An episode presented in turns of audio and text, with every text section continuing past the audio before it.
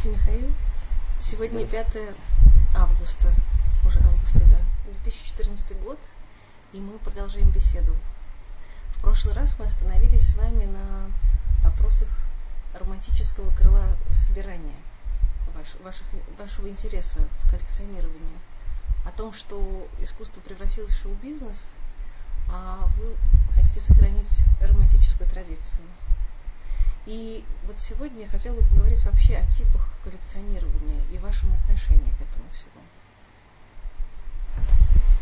Вообще, вот есть э, разные коллекционеры, да, там, начиная с Третьякова, ну, гораздо раньше все это, ну, в российской традиции, наверное, как самый известный Третьяков.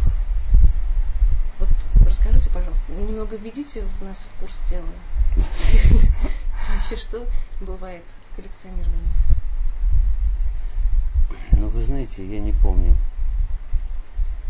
говорил я об этом уже или нет, но страсть к собирательству, так скажем, она свойственна всем людям. Но некоторым персонажам она свойственна особенно. И, конечно, мне даже немножко как-то грустно это констатировать, но страсть к, соби- к собирательству такому, к собиранию, кулигу, это значит собирать, она у меня существовала, конечно, с детства. Я, у меня были разные такие детские коллекции – ну, надо сказать, что, скажем, там марки или значки, э, ну, я там чуть-чуть собирал какие-то марки, но это было, это нельзя назвать коллекционированием. Но, например, я коллекционировал шкатулочные ключики, маленькие ключики от шкатулок. И у меня эта коллекция, кстати говоря, сохранилась до сих пор. А я рассказывал про линкор Новороссийск, нет? Кажется, да. Но я думаю, что если мы повторимся, это будет даже очень да, интересно. Да, и вот эта коллекция, ну это совсем не шкатулочный ключик, но в моей коллекции, так сказать, ключей есть один ключ, который я считаю, может быть, вообще самым главным экземпляром всех моих коллекций. Это ключ от затонувшего э, в Севастопольской бухте, э, ну, уже после войны, линкора Новороссийск. Вот. Ну и были какие-то другие, в общем, э, аспекты собирательства. В общем, короче говоря, конечно, я с детства был к этому склонен. Ну а что касается уже такого осознанного, так сказать, коллекционирования, это пришло значительно позже, это пришло уже в Москве. И, конечно, мной, как на самом деле любым коллекционером, все-таки руководила в этом деле страсть. А поскольку это страсть, то она не имеет таких, ну что ли, логических, вербализируемых мотивов, понимаете? Вот я когда-то сказал, что моя главная коллекция это коллекция клинических случаев. Я действительно был настолько увлечен э, медициной, хирургией, и я коллекционировал э, в, своем мозгу, так сказать, э, какие-то вот необычные случаи клинические, какие-то необычные операции, причем материальные, так сказать, носители – на которых эта коллекция базировалась, это были и, скажем, рентгенограммы, или какие-то зарисовки операций, э, может быть, какие-то записи относительно истории болезни. Я, э, и вот я иногда говорю, что это моя главная коллекция. Так?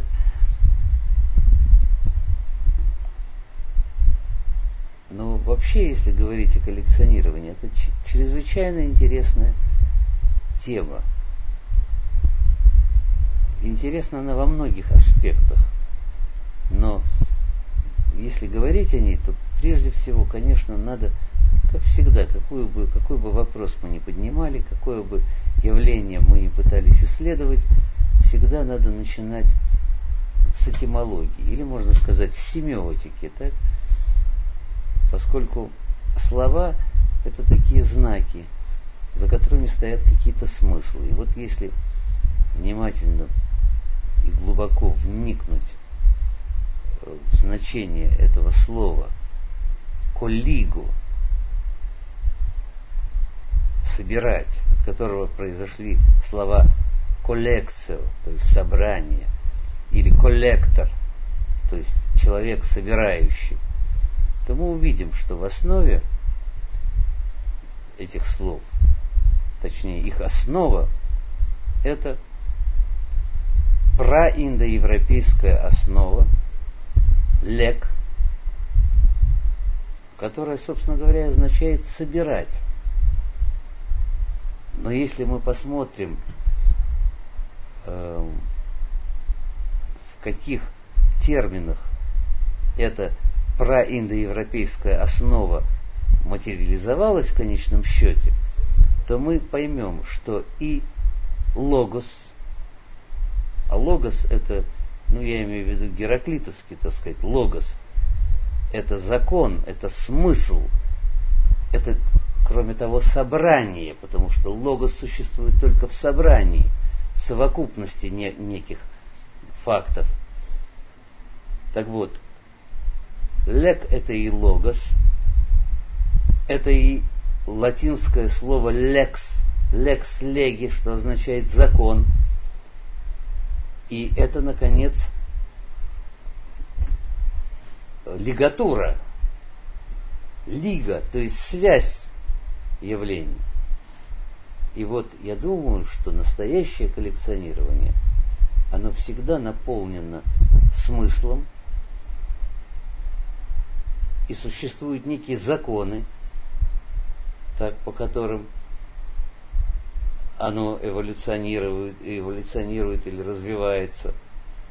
И существует тесная связь внутри этого явления. Вот моя коллекция, я имею в виду сейчас коллекцию так, э, живописи, я не знаю, искусства, визуальных искусств, современного искусства, она, ну, мне хочется так думать, что она базируется вот на этом логосе, то есть на смысле, на связи явлений, на каких-то закономерностях. Дело в том, что мы живем в такое постмодернистское время, хотя оно тоже уже отходит, когда э, связи могут быть произвольны, когда вместо э, бинарных оппозиций, как в классической диалектике, и вместо какого-то какой-то стройной, логической, кстати, логика тоже происходит от этой самой основы лек. Э, значит, вместо логики появляется некая, как выразились в свое время э, Делес и Гватари, некая ризома, то есть нечто, нечто расплывчатое, связи не определены, форма постоянно меняется. И вот я призываю вернуться от вот этой ризомы постмодернистской все-таки к логосу. Мне кажется, что это постмодернистский такой релятивизм, это, это все игра. А человек все равно остается тем, кем он является, и он имеет то, что он имеет, он имеет рождение, и он обречен на смерть, и э, это невозможно отменить никакими философскими системами новейшими. И я думаю, что в конечном счете все-таки мы должны как бы вернуться к логосу. Ну а что касается коллекционирования в таком уже более приземленном аспекте, то здесь есть несколько типов, что ли, коллекционеров. Есть откровенно, так сказать, прагматические коллекционеры – инвестиционный, скажем, такой вот есть тип инвестиционного коллекционирования, когда человек понимает, что приобретая произведение искусства, он осуществляет какое-то вложение, какую-то инвестицию, потом он может легко эту работу продать. Это совершенно не моя история, я никогда не занимался такими вещами, покупкой, там, продажей, все это, мне кажется, очень низменным таким. И э, Хотя я абсолютно не осуждаю этих людей, многие люди делают из этого свою профессию, свой бизнес, но мне, для меня эта история абсолютно чужда. Я всегда рассматривал, и может быть я тоже об этом уже говорил, но можно вы, вырезать, в случае чего. Я всегда рассматривал коллекционирование как некое исследование. И это исследование во многих, так сказать, направлениях. С одной стороны, я пытался э, понять, в чем же заключается все-таки ценность искусства. Это была вот такая аксиологическая, так сказать, аксиологическое такое направление. Что действительно в искусстве представляет ценность и почему? И для того, чтобы это понять, необходимо было обратиться именно к современному искусству, к тому искусству, которое еще не музеифицировано, которое не попало в каталоги. И я всю жизнь, в общем, собираю на самом деле ну, более или менее современное искусство, то, что называется contemporary, то есть то, что делается сегодня. И, и почему именно это? Потому что здесь неопределенность, игра.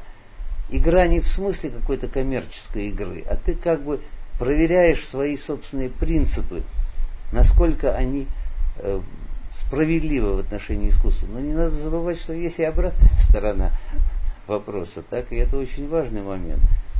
Сам коллекционер, если он уже занимает определенную позицию, он влияет на, это, на, на эту ситуацию, в том числе влияет на рынок.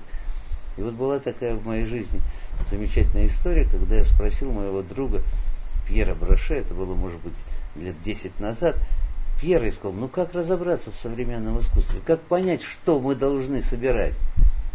И он мне ответил, э, и ответ этот мне показался даже в какой-то степени циничным, он мне сказал, послушай, ну что ты вот так волнуешься? То, что мы с тобой выберем, то и будет настоящим, значит, выдающимся современным искусством.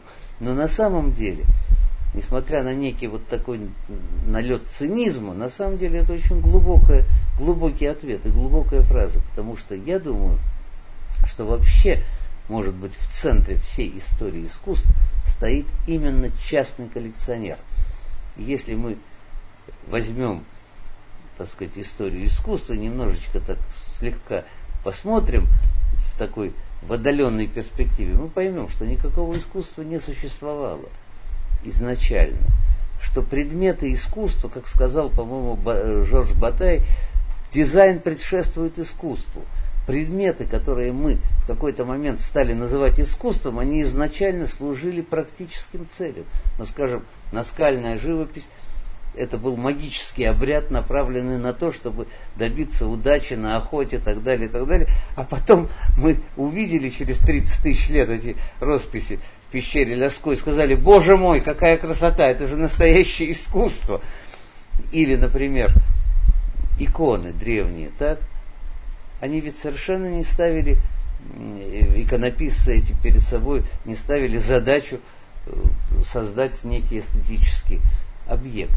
Это, это была вполне утилитарная вещь, вещь, предназначенная для поклонения – многие иконы вообще скрывали и выносили их на свет Божий только во время, так сказать, каких-то великих праздников.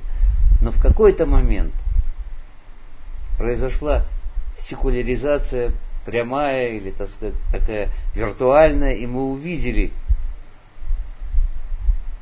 эту живопись, так? И кто-то сказал, это искусство. И вот в центре, в центре всей этой истории стоят, стоит, конечно, семейство Медичи. Мне очень приятно осознавать, что вот это наименование их, это имя Медичи, конечно, совершенно очевидно, что оно связано с медициной, так? И, по-видимому, их давние предки были врачами, но уже в тот период, когда мы узнаем, там в XVI веке это были банкиры, это были богатые люди. Кстати говоря, на гербе Медичи, э, значит, красуются такие, такие таблетки или пилюли. И идут огромные споры о том, что же, что же они символизируют. действительно пилюли, так сказать, поскольку медичи имели отношение к медицине, или это все-таки так называемые Византии, древние золотые монеты. Ну, в общем, если, так сказать, отвлечься от каких-то приземленных реалий, таблетка и золотая монета – это вещи действительно близкие, потому что таблетка может дать исцеление, это дороже золота. Ну вот, я не знаю, я ответил на ваш вопрос или нет. Короче говоря, Медичи в какой-то момент объявили нечто искусством. Они делали, скажем, заказы художникам, которые, которых они считали достойными. Они определяли вкусы эпохи. Впоследствии их коллекции, ну их было несколько поколений, попадали в музеи. Так? Галерея Уфицы, скажем, во Флоренции, это собственно говоря, в значительной части собрания Медичи. Вот зал Боттичелли это, это те произведения, которые просто висели на, на стенах виллы одного Лоренцо Медичи, так, одного из, из представителей этого рода. И несмотря на то, что э, несмотря на то, что Боттичелли был забыт, на самом деле, на протяжении нескольких веков, трех, трех, трехсот лет. Все равно в конечном счете все это попало в музей, и мы теперь имеем возможность, во-первых, наслаждаться с точки зрения эстетики этими произведениями. А самое главное, поскольку я вообще стараюсь избегать каких-то эстетических оценок и критериев, самое главное, мы видим в них красоту и в то же время трагичность человеческого существования. И это, с моей точки зрения, самое главное, что мы имеем в искусстве. Вы интересовались историей Третьякова, вообще, как вот его коллекционирование? Да, конечно. Павел Михайлович Третьяков это был выдающийся, безусловно, человек. И, конечно, это самый главный русский коллекционер. Он стал собирать русское искусство. Сначала робко, потом более осознанно. И он собрал замечательную коллекцию. Она включала, если я не ошибаюсь, около двух тысяч произведений живописи, в тот момент, когда он решил, и он осуществил это решение, передать ее, ну, государству, передать ее городу Москве. Конечно,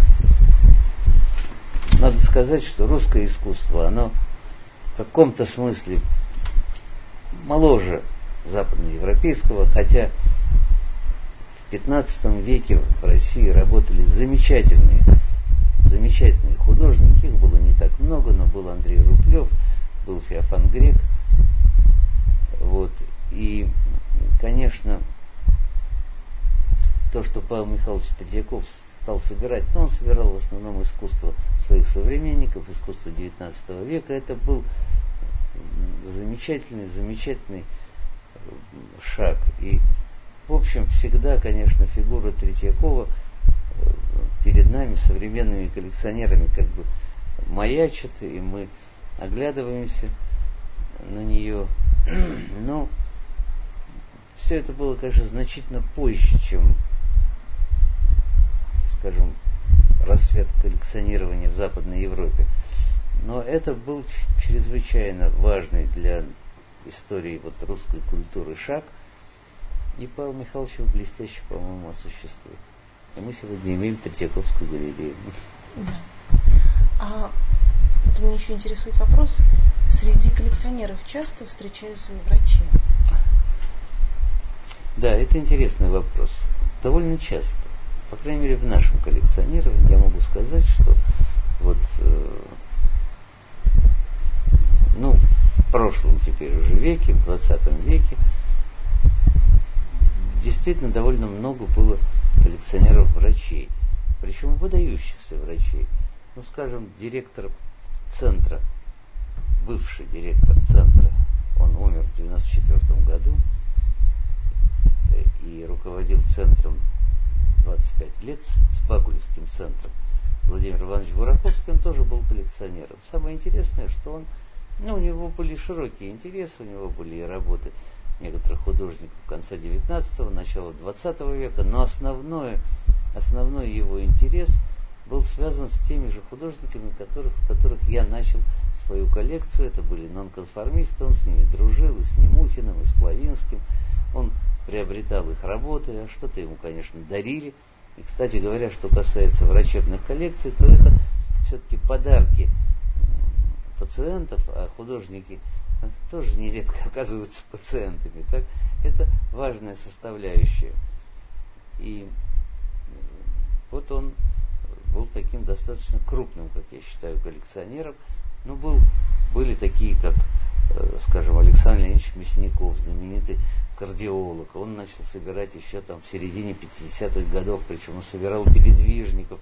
Потом он перешел к более, так сказать, уже художникам более позднего времени, что-то из классического авангарда, но он, кстати говоря, приобретал работы у совсем молодых тогда художников. Мне лично Владимир Николаевич Немухин рассказывал, что у него э, приобретал какие-то вещи Александр Леонидович.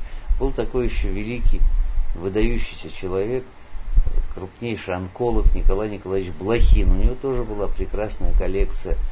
Э, был такой крупный тоже профессор, академик Абрамян, который собрал замечательную коллекцию, она сейчас хранится в Армении, в музее. Так что действительно э, врачи как-то склонны были к коллекционированию произведений искусства. В чем причина? Я не знаю, но отчасти это все-таки переключение, отдых, рекреация.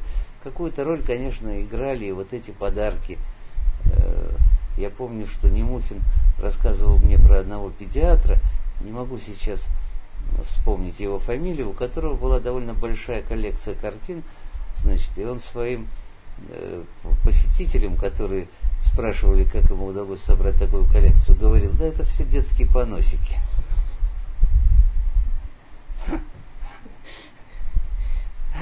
Но я думаю, что коллекционирование и медицинская профессия связаны хотя бы потому, что первые настоящие коллекционеры были медичи, как я уже сказал, так?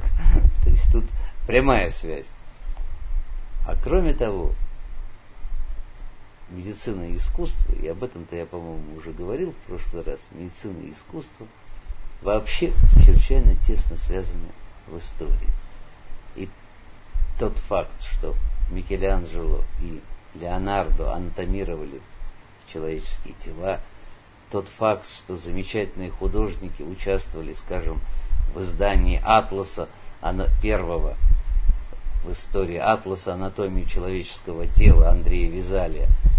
И тот факт, который я, наверное, уже тоже упоминал, что Клавдий Гален, врач гладиаторов, одновременно занимался искусствами и вообще, так сказать, и в античности, и в эпоху Возрождения искусство и медицина очень тесно были связаны между собой. Вот есть такой один замечательный, между прочим, замечательный такой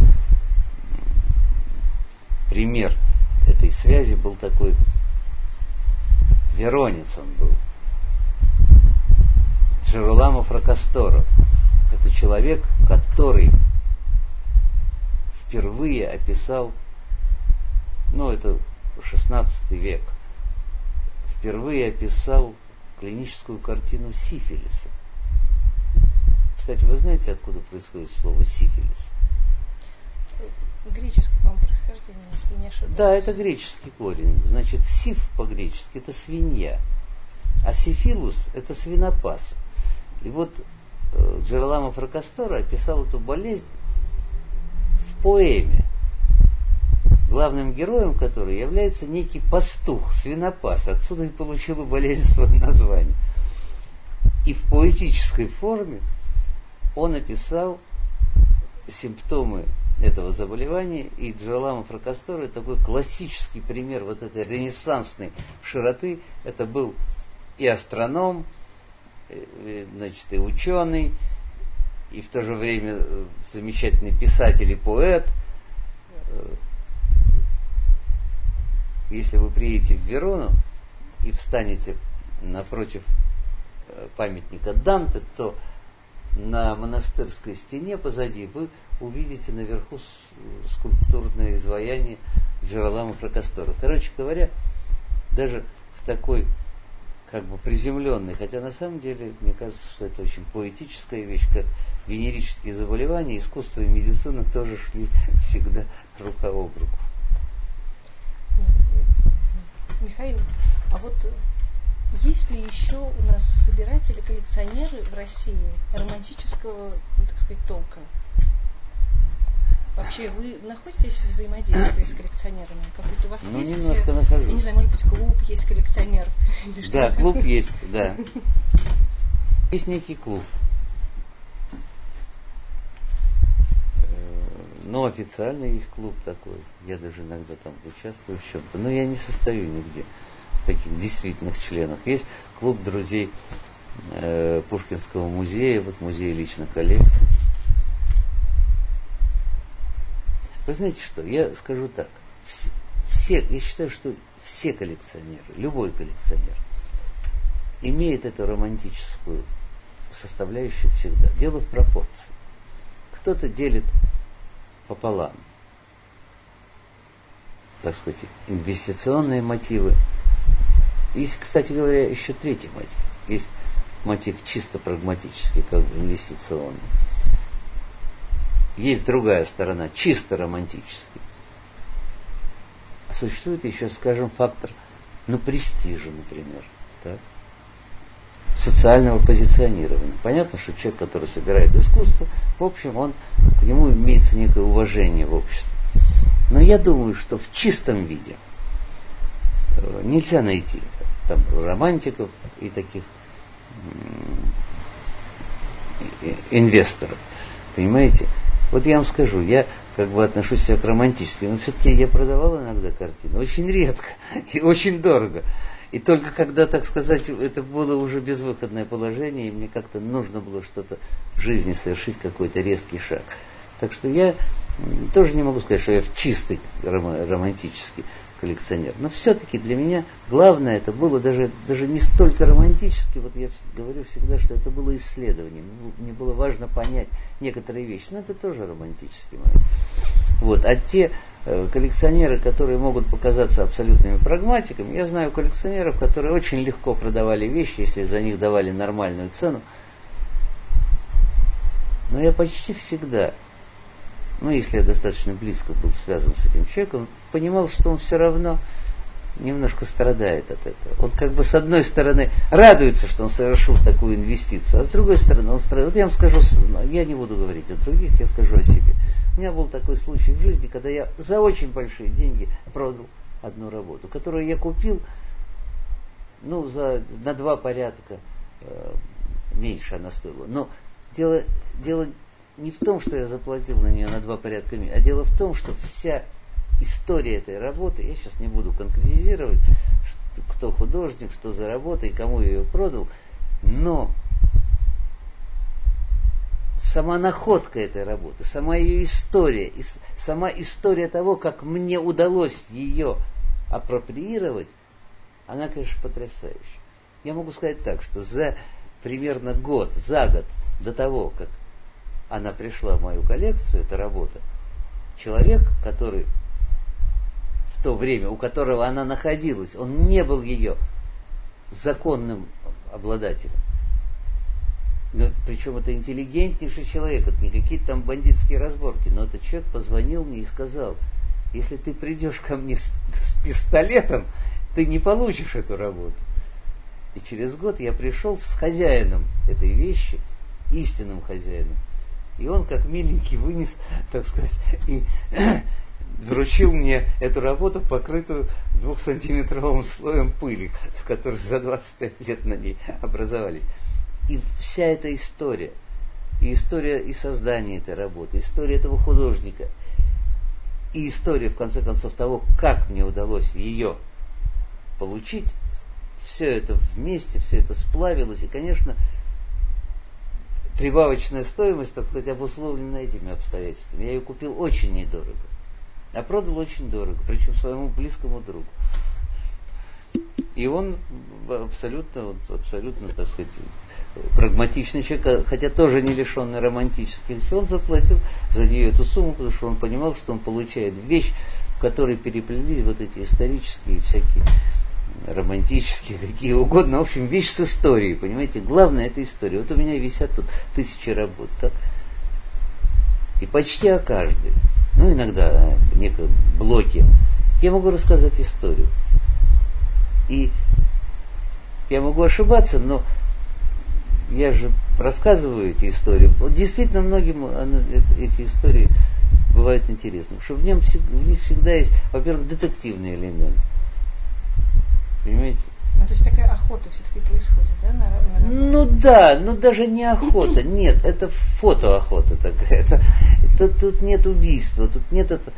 Ну, а, а есть, кстати говоря, бывали такие как бы абортированные, обрубленные истории, когда, ну по всем законам, я искал одну работу, конкретную работу, конкретного художника. Я искал 12 лет, и я ее нашел случайно. Я ничего о ней не знал об этой работе. Я знал, что существует работа с таким названием. И мне очень хотелось ее найти, там по ряду причин. Я сейчас опять не, не могу детализировать. И вдруг, случайно, каким-то невероятным стечением обстоятельств, я нахожу ее в семье моей давнишней знакомой. И им она не нужна. Они за нее ничего не платили. Ну, там какие-то мелочи. Она для них... Да? Она, ну, приблуди, да. И я говорю, послушай, ну это моя вещь, я говорю этому человеку, с которым нас связывают там десятки, э, понимаешь, персон. А он говорит, нет, я не хочу с ней расставаться. Ну, честно говоря, с какого-то момента я перестал даже расстраиваться из-за этого. Мне абсолютно это не важно. Мне важно было, что я нашел эту работу, и вокруг нее возник выставочный проект. Использовал для одного своего выставочного проекта, где все работы были, принадлежали мне, кроме этой единственной вещи, которая была центральной. Она, она была центральной во всей этой истории. Вот такие бывают штуки. А как вот вы узнали об этой работе, и получается, что она вас как-то пленила, эта история, и вы стали ее разыскивать? Я прочел об этой работе в замечательной поэме. И это для меня было факт существования этой поэмы современного поэта. И факт существования этой поэмы, и факт существования этой работы для меня был абсолютно неожиданным. Я примерно, примерно, да, я стал расспрашивать автора этой поэмы, она была еще жива. Потом я нашел родственников этого художника – и я примерно представлял, у кого находится эта вещь. И я стал разыскивать эту даму с помощью милиции. Вот, видите, детективная история. Но я в милицию сам старался никогда избегал. Тогда это еще называлось милиция. Я избегал контактов. И одна моя хорошая знакомая, тоже из художественных кругов, когда я рассказал эту фабулу, этот сюжет, что я еще одну работу – написанную 20 лет назад. 30 лет. То есть вы этой истории всех пленили? Вокруг? Да, и она мне говорит, слушай, я тебе помогу, у меня есть знакомые менты. И действительно мне достали телефон, по которому я безрезультатно звонил. Потом, наконец, адрес. Ну, это было растянуто во времени, я же каждый день оперирую, я не мог. И когда я пришел по этому адресу, я увидел свежеснесенные развалины, целый квартал и там строилось новое здание. Дело в том, что уже когда я нашел этот телефон, это, их уже выселили оттуда. И след потерялся. Но еще через несколько лет совершенно случайно вдруг вспыхнула эта штука, и я увидел эту работу, которую я действительно мечтал посмотреть. Я знал только ее название, я знал, что она написана в год или накануне, там, за год до трагической смерти этой художницы.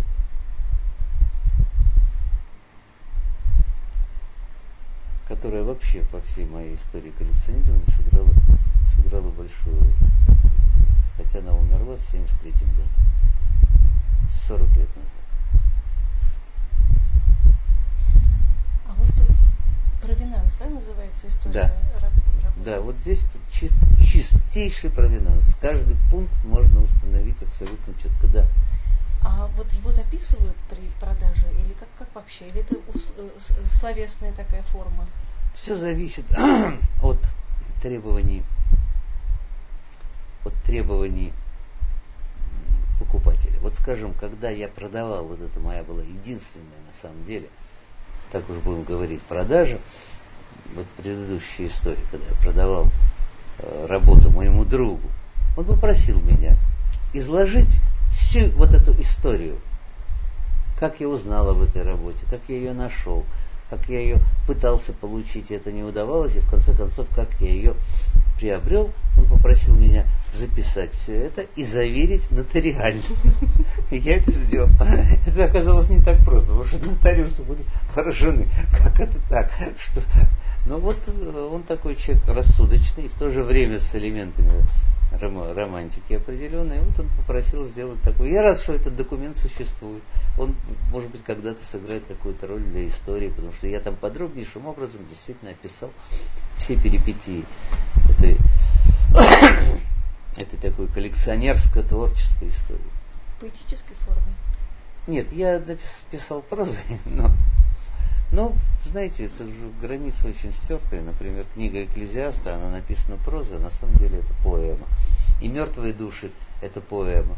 А, скажем, Евгений Онегин – это роман, но в стихах. Все так перепутано. Вот. Все очень сложно в этом самом сложном из миров.